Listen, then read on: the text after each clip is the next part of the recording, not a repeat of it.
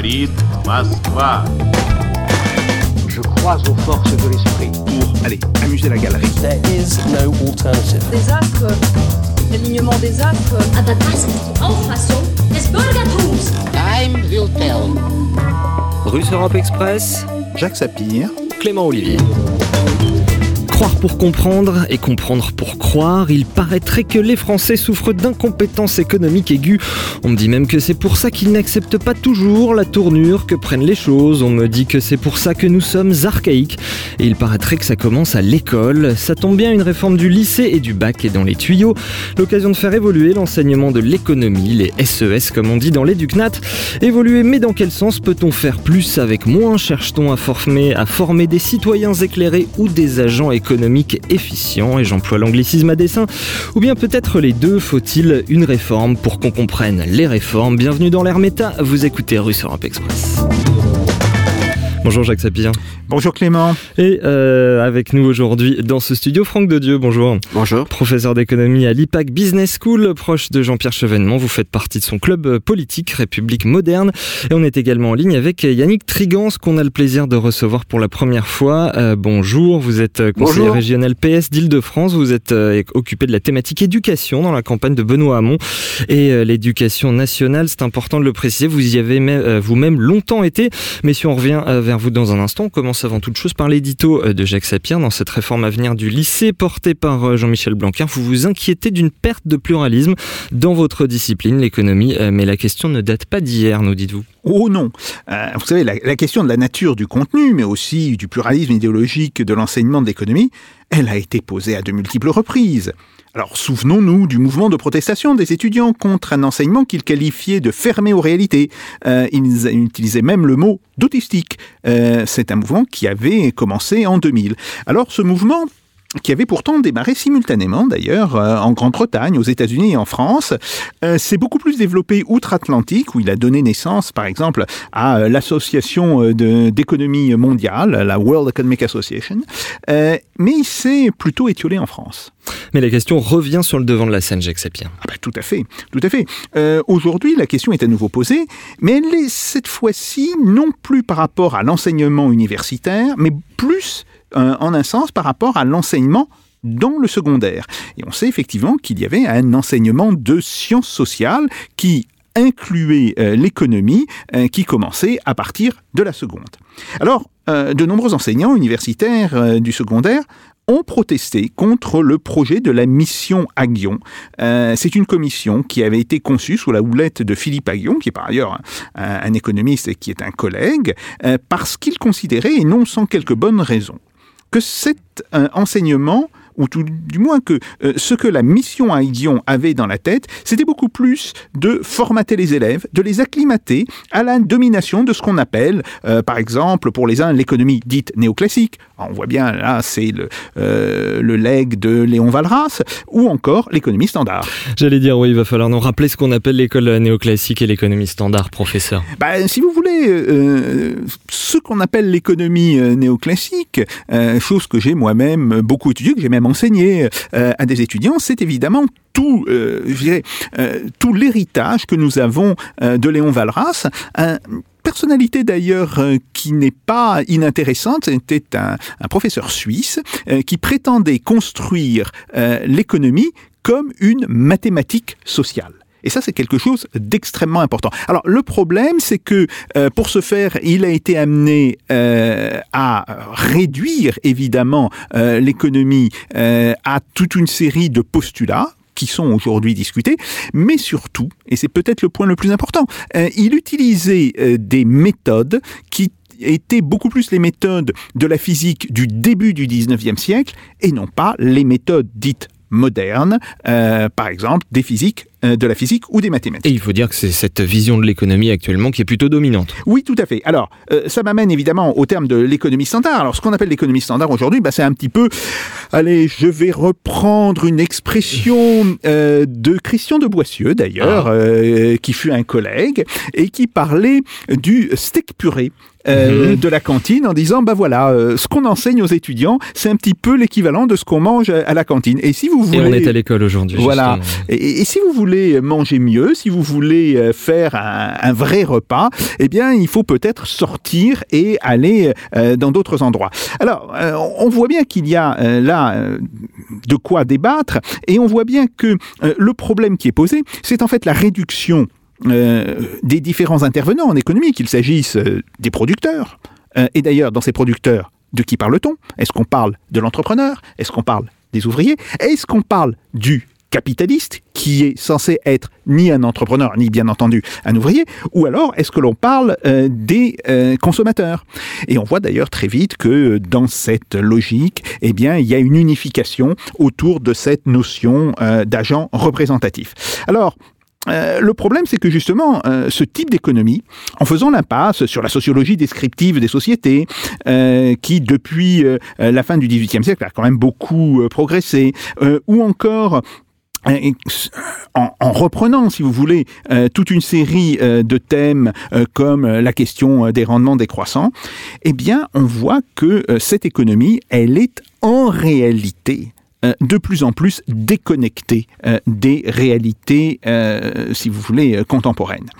Euh, prenons justement cette notion de l'agent dit représentatif. C'est quelque chose qui est extrêmement contesté et euh, contesté d'abord par euh, de très nombreux économistes qui ont longuement écrit sur la fausseté de cette idée, mais aussi par des philosophes des sciences, euh, par des épistémologues qui critiquent, euh, et à très juste raison, l'économie dominante pour son raisonnement tronqué imitant de manière assez puérile, je l'ai dit, la physique mécaniste des 18e et 19e siècles. Et là, je fais euh, référence, par exemple, à des gens comme euh, Haussmann euh, ou à un auteur américain qui avait écrit un ouvrage fort drôle, mais extrêmement érudit, Mhm. qui s'appelle plus euh, de chaleur que de lumière, more heat than light, euh, et qui justement reprend cette notion euh, du parallélisme euh, avec la physique euh, pour l'enseignement de l'économie. Voilà, il y a un questionnement effectivement épistémologique. Ce que vous redoutez, c'est donc une certaine perte de l'interdisciplinarité et puis une volonté euh, peut-être de couper court au débat en présentant des conclusions qui seraient définitives, autrement dit une vision de la science inspirée du fonctionnement euh, qu'on prête à tort sans doute aux sciences dures, les maths, la physique. Oui, euh, d'abord, euh, il faut dire que toute personne qui a un petit peu étudié les sciences sociales vous dira que les sciences dures, ça n'existe pas. Euh, il existe des sciences expérimentales, il existe des sciences de la nature, il existe des sciences sociales, mais par définition, toute science est dure. Et euh, si ce n'est pas dur, c'est pas une science. Mais justement, si vous voulez, il est important de remarquer que ces économistes, et d'ailleurs euh, aidés euh, en cela par euh, les mathématiciens et les physiciens, ils ont imposé effectivement dans notre esprit cette espèce de, de division entre sciences dites dures et sciences dites molles. Et c'est effectivement quelque Ou chose... humaine, où- si on est Voilà. mystique. voilà, et, et- et- et c'est là où on voit que l'on est en réalité en plein dans l'idéologie. Et c'est en particulier le cas sur la notion de préférence des agents. Par exemple, euh, cette préférence des agents, elle est absolument centrale dans le raisonnement euh, de Léon Walras, elle est absolument euh, fondamentale dans la construction de toute l'économie standard, et pourtant, l'ensemble des hypothèses qui ont été émises sur la question du comportement des agents et de leurs préférences, l'ensemble de ces hypothèses ont été absolument réfutées depuis une trentaine d'années. Et le problème, c'est que Philippe Aguillon et ses collègues font comme si, et je mets là euh, le mot, ou disons le, le groupe de mots entre parenthèses, ils font comme si toute une série de travaux reconnus par la communauté scientifique et qui ont valu d'ailleurs le Nobel à certains de leurs auteurs n'avaient jamais existé. Ils font comme si. L'expression est lancée, Jacques Zappien.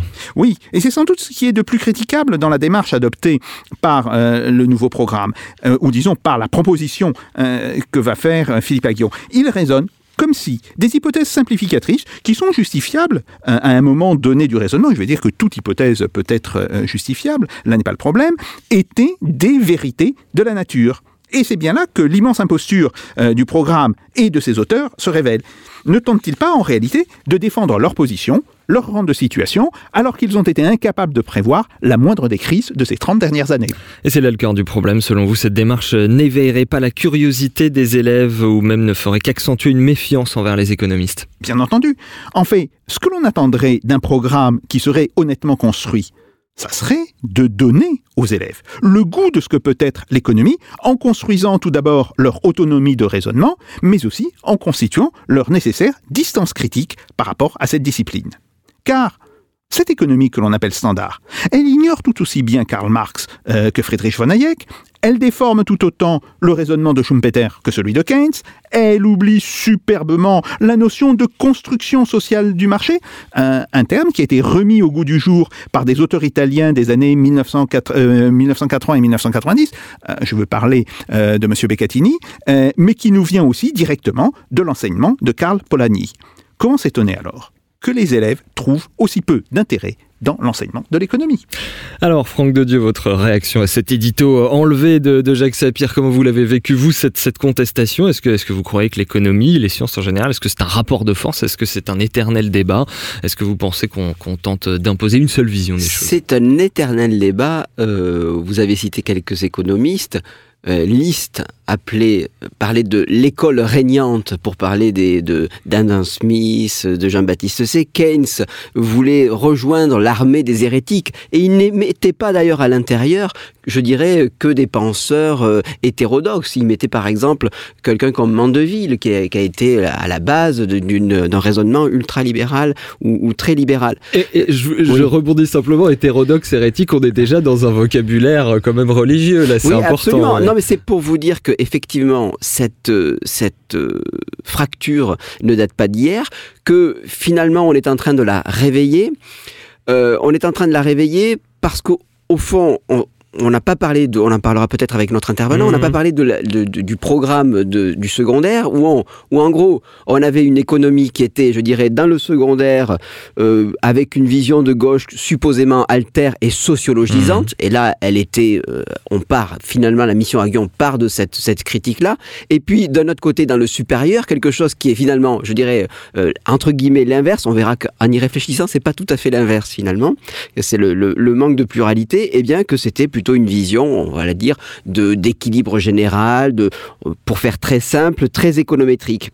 Là-dessus, en regardant Il faut peut-être nous rappeler ce que ce que c'est qu'une vision économétrique. bah, c'est c'est- en gros, c'est, on en a beaucoup parlé, c'est euh, euh, une considérer que, la- je dirais qu'on arrive à l'équilibre général en faisant en sorte que les forces du marché se régulent et arrivent à un optimum, euh, un optimum social. Il se trouve que euh, là où on a parlé beaucoup de déconnexion avec le réel, effectivement, ces courbes-là sont complètement déconnectées avec le réel.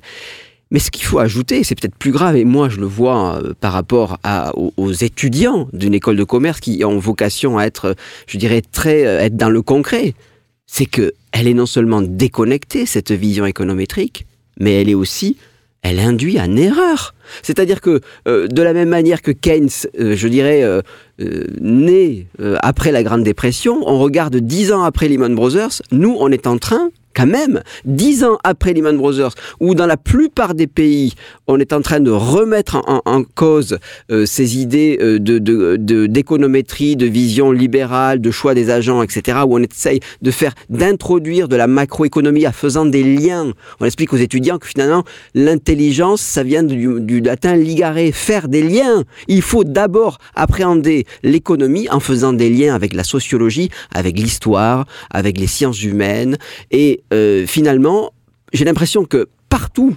ailleurs, Hmm. on fait ce chemin-là, on redécouvre un peu ce chemin-là, sauf en France. Jacques Sapir, vouliez réagir Oui, euh, le point important, si vous voulez. Euh, en fait, euh, l'introduction des mathématiques dans l'économie, elle est très ancienne.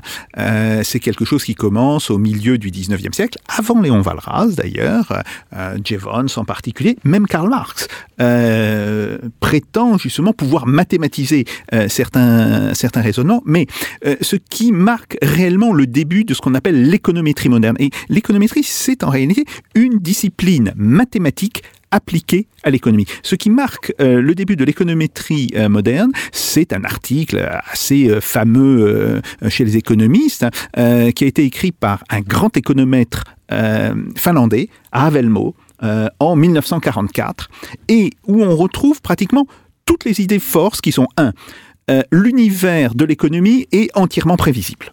Alors oui, ça c'est un, c'est une affirmation et ce n'est jamais démontré. Euh, euh, euh, c'est aussi l'idée que euh, nécessairement tout est calculable. Autrement dit, il n'y a pas d'effet que l'on ne puisse calculer. Ça aussi, c'est une affirmation, mais c'est une affirmation tout à fait centrale à la pratique économétrique. Et puis, vous avez, si vous voulez, cette notion a été reprise par un prix Nobel, Robert Lucas, qui a fait un travail d'ailleurs tout à fait intéressant, mais je dirais, euh, sans beaucoup d'application euh, pour euh, l'économie réelle. Et euh, chez Lucas, on trouve dans, dans son ouvrage euh, qu'il a publié en 1982 cette phrase absolument magnifique. Il dit, eh bien, là où il y a de l'incertitude, il n'y a plus d'économie. Mais la vie réelle, est-ce qu'elle n'est pas justement Mhm. caractérisée par l'incertitude? Alors Yannick Trigance, euh, on va peut-être revenir un petit peu euh, à, un petit peu plus à l'enseignement. Cette, cette vision de l'éducation euh, qui, qui a pu être dénoncée, comme nous le disait Franck de Dieu, comme un petit peu gauchisante. Votre, votre avis sur la question? Bah, D'abord, vous, vous, vous me permettrez juste une, remarque préalable, parce que cette euh, euh, réforme qui, qui se met en place avec euh, le, le baccalauréat m'amène à, à- à précisément dire la chose suivante. C'est que je, je note que euh, Jean-Michel Blanquer, lorsqu'il est arrivé euh, aux responsabilités qui sont les siennes aujourd'hui, euh, a déclaré qu'il n'était pas là pour euh, tout changer euh, et tout révolutionner. Or, euh, en l'espace d'un peu plus d'une année, euh, de la maternelle jusqu'à l'université, euh, et en tout cas au moins jusqu'au lycée, euh, en ce qui le concerne, euh, il a euh, introduit un certain nombre euh, de euh, bouleversements. Je, je dis cela pourquoi? Parce que, euh, et ça c'est valable pour l'ensemble du système éducatif, euh, à mon avis, une des difficultés actuelles, c'est que euh, le temps euh, de l'école n'est pas le temps politique. Euh, et qu'il faut du temps à l'institution scolaire et à ses principaux acteurs pour absorber euh, les choses, pour pouvoir se les approprier et, faire que les élèves euh, puissent euh, finalement euh, euh, rentrer et progresser euh, dans leurs euh, apprentissages. Et ça, c'est une difficulté euh, de notre système. Elle se traduit d'ailleurs de manière très concrète. Moi, je suis conseiller régional d'Île-de-France. Euh, nous avons financé, euh, il y a un peu moins de trois ans, euh, des manuels scolaires euh, pour euh, les lycéens parce que nous considérons qu'il est important euh, que la question de la gratuité soit effective pour les familles. Et là, nous allons de manière pécuniaire, si je puis dire, ça peut paraître comme ça assez dérisoire, mais ça ne l'est pas, parce que ça pose un vrai problème de fond aussi. Nous nous retrouvons à nouveau avec ce bouleversement des programmes, eh bien face euh, à, euh, à, à une difficulté supplémentaire, puisqu'il va falloir à nouveau euh, changer les manuels scolaires. Donc ça n'est pas anodin. Et donc je souhaitais vraiment Mhm. insister là-dessus, parce que c'est quelque chose qui m'apparaît important. La deuxième chose, pour être bref, moi je pense que derrière ces réformes, une, une réforme dit quelque part le type de société que l'on veut. Et aujourd'hui, je ne le cache pas, moi je suis assez inquiet de voir la tournure euh, que prennent les choses euh, au niveau de l'éducation nationale, euh, parce que je pense que est en train de se mettre en place, notamment on le voit sur la question du premier degré qui va gagner aussi le, premier, le second degré. D'ailleurs, le baccalauréat est une forme d'évaluation, nous le savons bien. Sur quelle société nous voulons aujourd'hui? Est-ce que nous voulons une société euh, de la compétition, euh, de la concurrence, euh, de l'accélération des choses Ou alors est-ce que nous voulons, et vous avez, je crois, vous-même tout à l'heure dans votre introduction évoqué euh, le terme qui, moi, me, me plaît bien, l'expression de citoyen éclairé. Moi, je crois à cela. Et lorsque je vois que l'on veut confier l'enseignement, je ne suis absolument pas spécialiste comme mes interlocuteurs Mhm. précédents de ces questions-là, mais moi je suis assez inquiet lorsque je vois que euh, on voudrait confier euh, à euh, euh, des chefs d'entreprise euh, euh, le contenu euh, et les orientations d'un certain nombre euh, d'enseignements. Je- je- J'avoue que ça traduit euh, une volonté euh, politique d'aller euh, dans un chemin On et, et ça m'inquiète au sens où l'objectivité euh, qui doit prévaloir euh, dans les enseignements peut être mise à mal avec ce type d'orientation. Oui, on sait que le, le MEDEF, par exemple, n'est pas un grand fan de la manière euh, dont l'économie est enseignée actuellement au, au lycée. Euh, vous parliez des, des reproches qu'on qu'on fait aux évolutions des, des- des modes d'enseignement. Euh, on, on parlait un petit peu des profs d'éco, mais chez les profs en général, il y a quelque chose qui revient souvent, euh, un, un reproche qu'on entend souvent, c'est qu'ils ils dénoncent le fait que l'éducation irait plus euh, vers le, le- le fait d'apprendre aux, aux- aux jeunes à obéir plutôt qu'à réfléchir. Est-ce que, euh, est-ce que vous partagez cette critique? Absolument, absolument, parce que nous vivons dans un système. Ceci sans euh, complotisme aucun, ça se fait euh, fatalement par. Non, non, mais des- oui. très, très clairement, si notre système éducatif euh, euh, a, présente un certain nombre de qualités, euh, euh, parce qu'il il faut aussi aller à l'étranger dans tous les sens du terme. On a des systèmes éducatifs qui fonctionnent beaucoup moins bien, d'autres qui fonctionnent mieux que le nôtre. Toujours est-il que nous, nous avons euh, précisément, c'est ce que vous venez euh, d'évoquer, et là on entre au cœur de processus pédagogiques, c'est-à-dire aujourd'hui c'est la question de l'enseignement, de la mise en signe précisément. C'est la question aussi euh, donc euh, de l'autonomie des élèves. Euh, c'est la question euh, aussi, et elle est somme toute importante euh, pour moi, du statut par exemple de l'erreur, parce que nous avons un système éducatif qui finalement avance et fonctionne en mettant l'accent non pas sur ce que les élèves savent faire, mais sur ce qu'ils ne savent pas faire.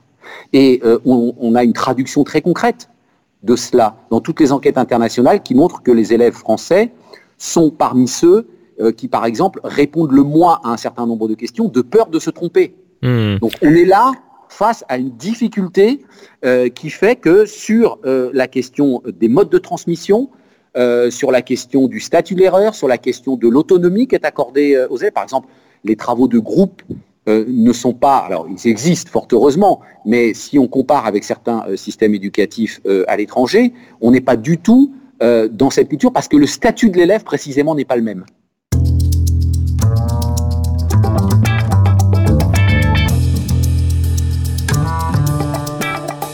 Russe Europe Express, Jacques Sapir.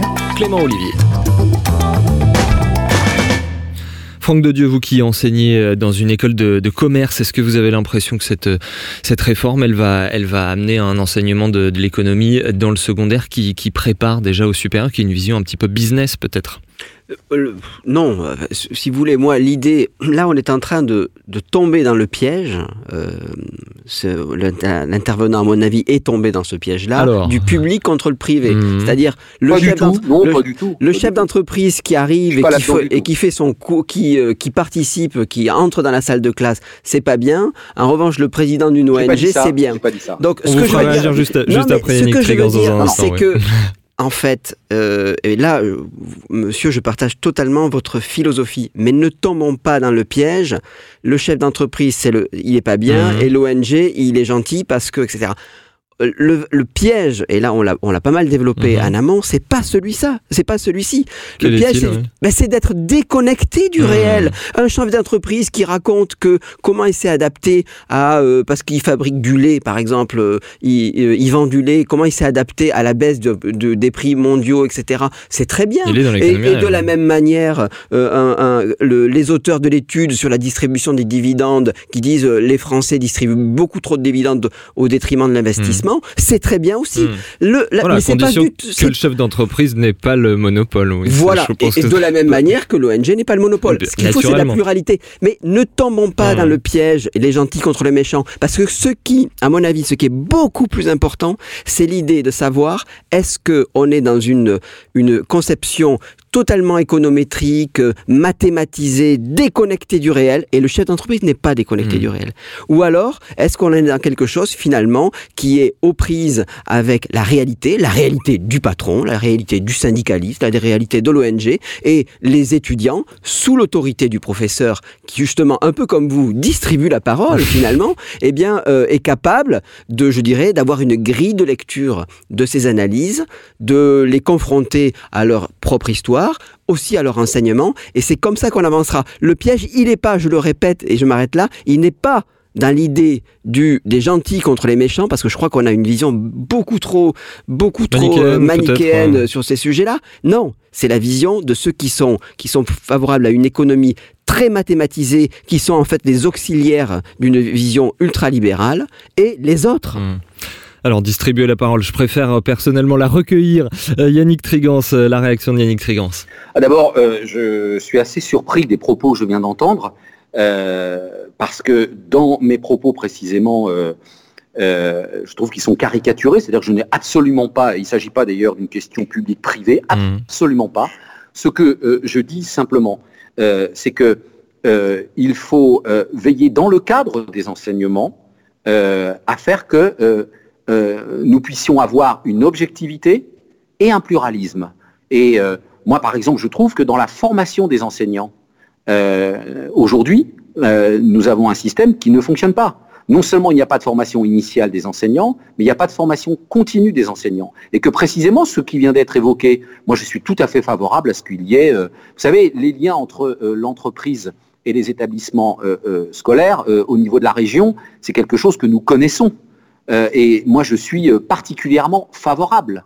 Encore Hmm. faut-il que cela soit fait dans un cadre, et vous l'aviez évoqué, euh, et j'insiste là-dessus, qui soit un cadre objectif et qui soit un cadre pluraliste. D'abord pour le respect des consciences, parce que c'est de cela aussi euh, dont il s'agit, puis surtout pour ouvrir nos lycéens et nos étudiants sur le monde tel qu'il est, parce que le monde n'est pas binaire. C'est pas effectivement, comme ça a été dit, euh, le bien et le mal. Donc c'est pas la question Hmm. du piège. Moi, j'attire simplement notre attention collectivement sur le fait que d'abord le monde de l'éducation nationale a besoin de travailler avec le monde de l'entreprise. C'est éminemment nécessaire. Mmh. Cela doit être fait, à mon sens, sur des bases qui sont des bases, encore une fois et j'insiste, objectives et pluralistes. C'est de cela dont il s'agit parce que on a en face de nous euh, des consciences, il y a des orientations euh, euh, différentes et qu'il faut veiller, euh, à mon sens, à ne pas, euh, on va dire, resserrer l'entonnoir euh, à ce stade euh, du parcours euh, des élèves. Et surtout leur donner, euh, un dernier mot, et surtout leur donner, parce que c'est aussi, à mon sens, un des fondements du système éducatif, c'est de donner à nos jeunes les outils qui leur permettent de se forger leur propre jugement, leur propre critique et leur propre analyse du monde dans lequel ils vivent. Alors, donner des outils aux élèves pour qu'ils se forgent leur propre jugement. Euh, Il y a une chose qu'on n'a pas mentionnée quand même, euh, que cette discussion euh, recoupe une, controverse dans, dans votre métier, Jacques Sapir. C'était la publication il y a deux ans d'un livre qui a fait grand bruit, qui s'appelait Le négationnisme économique. C'était Pierre Cahuc et André Zilberberg qui, en gros, reprochaient, disons en gros aux hétérodoxes, d'être dans un déni de réalité, de refuser une approche expérimentale et de refuser les conclusions euh, scientifiques. Ça avait fait un, grand débat, des gens comme les économistes atterrés, ou vous-même répondez que l'économie, on, en- a un petit peu parlé là, et euh, toujours un débat et qu'on ne peut pas généraliser des, conclusions euh, qui, sont valables pour un cas spécifique, mais pas dans, tous les cas. Est-ce que là, on est, est vraiment dans, ce même questionnement? Oui, alors évidemment, à un niveau plus primaire encore que le niveau auquel se situaient euh, Cahuc et Zilberberg. Euh, euh, si vous voulez, il y a quelque chose qui est extrêmement important. Bien sûr qu'il y a des faits démontrés euh, en économie. Il n'y en a pas énormément, mais il y a euh, une série de faits qui sont démontrés. Maintenant, il faut reconnaître aussi que ce qu'on appelle le pluralisme, c'est pas de dire que tout peut être dit en économie, que euh, euh, toute position, euh, même les positions les plus farfelues, euh, euh, peuvent être La euh, phrase de Godard, mais qui me concerne plutôt mon métier, vous savez, 5 minutes pour Hitler, 5 minutes pour les Juifs, est-ce que c'est ça le Voilà, voilà, voilà, tout à fait. Euh, mais bon, ça non plus, c'est euh, c'est pas vers cela euh, qu'il faut aller. Euh, c'est très clair que aujourd'hui, euh, le pluralisme doit porter essentiellement sur euh, les grandes théories. Euh, il doit porter sur les grandes théories, il doit porter sur euh, les grandes explications, euh, et de ce point de vue-là, le reproche fondamental. Euh, plus, il y a deux reproches fondamentaux qu'on peut faire à Cahuc et Zilberberg. Le premier, euh, c'est de n'avoir rien compris à la philosophie des sciences. Et là, si vous voulez, ils se sont fait Allez. massacrer. Ils se Mhm. sont fait vraiment massacrer hein, euh, par des spécialistes de l'épistémologie et de la philosophie des sciences parce qu'ils sont incapables de dire qu'est-ce qui fait preuve en économie. Alors quand on Karl dit Popper s'est retourné dans sa tombe. ah oui, tout à fait. Si, si vous voulez, et, et le fait justement que l'on ne puisse pas utiliser la preuve mathématique euh, en économie est pourtant quelque chose qui est très bien connu depuis maintenant, grosso modo, 50 à 60 ans. Donc là, si vous voulez, il y avait déjà une erreur de fond dans ce qu'il disait. Mais il y avait au-delà un autre problème. Ce problème, c'est que euh, ils se sont situés, euh, d'une certaine manière, euh, dans la posture de nous, nous savons, euh, les autres ne savent pas, et donc ils sont discrédités. Ce qui est une méthode extrêmement perverse euh, d'aborder un débat parce que ça va discréditer globalement l'idée de savoir. Or, cette notion de savoir, elle existe. Et euh, je voudrais insister sur une chose qui me semble extrêmement importante. Un enseignement comme l'économie, une compréhension, euh, si vous voulez, des phénomènes économiques, ne peut pas et ne doit pas euh, simplement se réduire à l'apprentissage de compétences. Oui, bien sûr, il faut des compétences. Euh, il faut, par exemple, euh, connaître quelques bases de mathématiques. Il faut connaître toute une série de faits économiques et sociaux.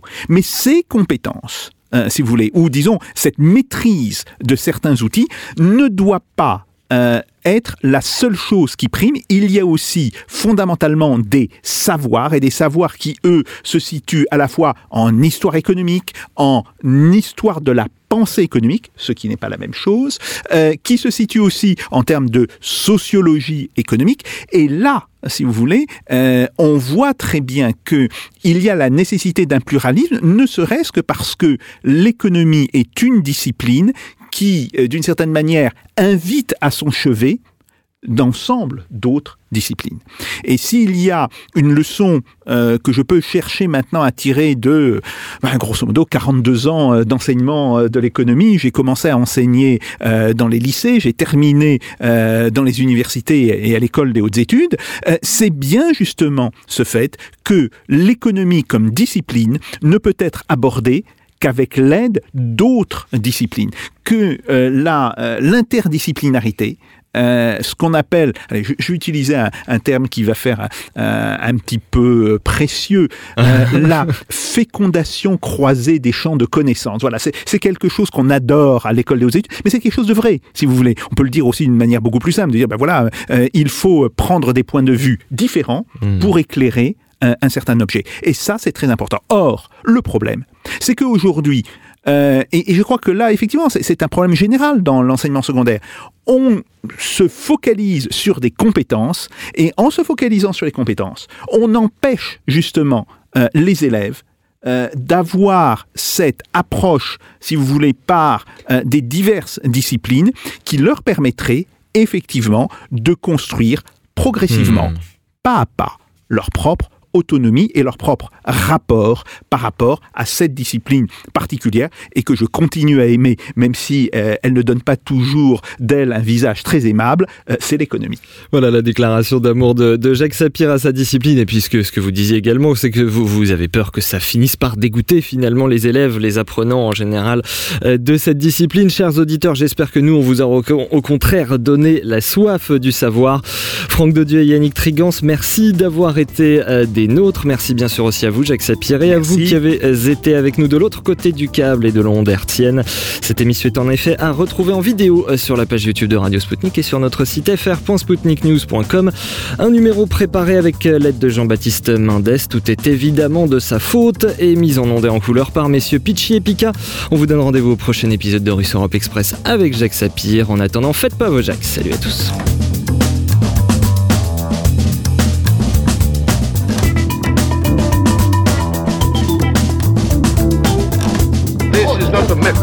This is provocation. Let them do. No, no, no.